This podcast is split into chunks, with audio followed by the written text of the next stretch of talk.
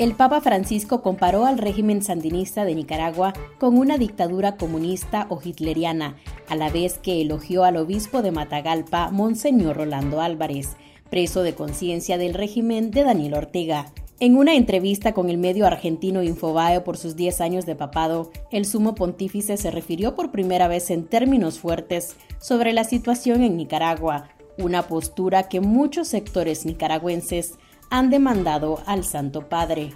Yo ahí con mucho respeto, no me queda otra que pensar en un desequilibrio de la persona que dije. Ahí tenemos un obispo preso un hombre muy serio, muy capaz. Quiso dar su testimonio y no, aceptó el exilio, como si fuera a traer de dictaduras del, 17, comunistas o hitlerianas del 35, traerlas aquí las mismas. Es un tipo de dictaduras groseras. Lea la noticia completa en confidencial.digital.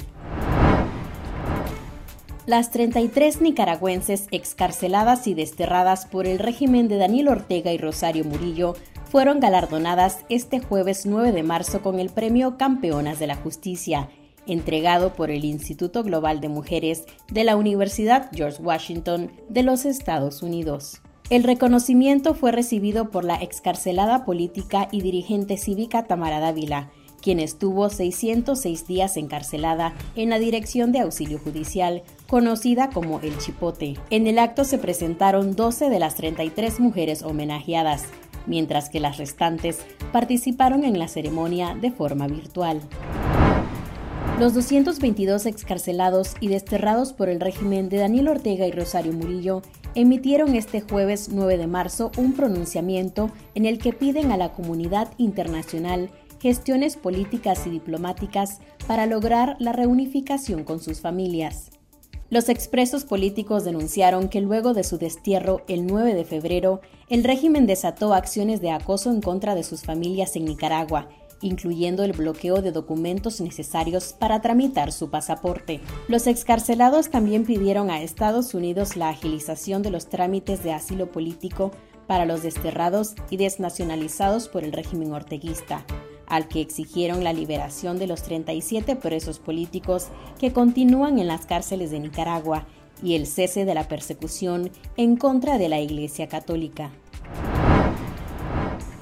El Consejo Nacional de Universidades CNU amenazó con denunciar ante las autoridades nacionales correspondientes a la Universidad Cristiana Autónoma de Nicaragua, UCAN, luego que la rectora Janet Bonilla se negó a entregar el registro académico de los estudiantes y solicitó tiempo para impugnar la resolución con la que el Ministerio de Gobernación canceló la personería jurídica de la universidad.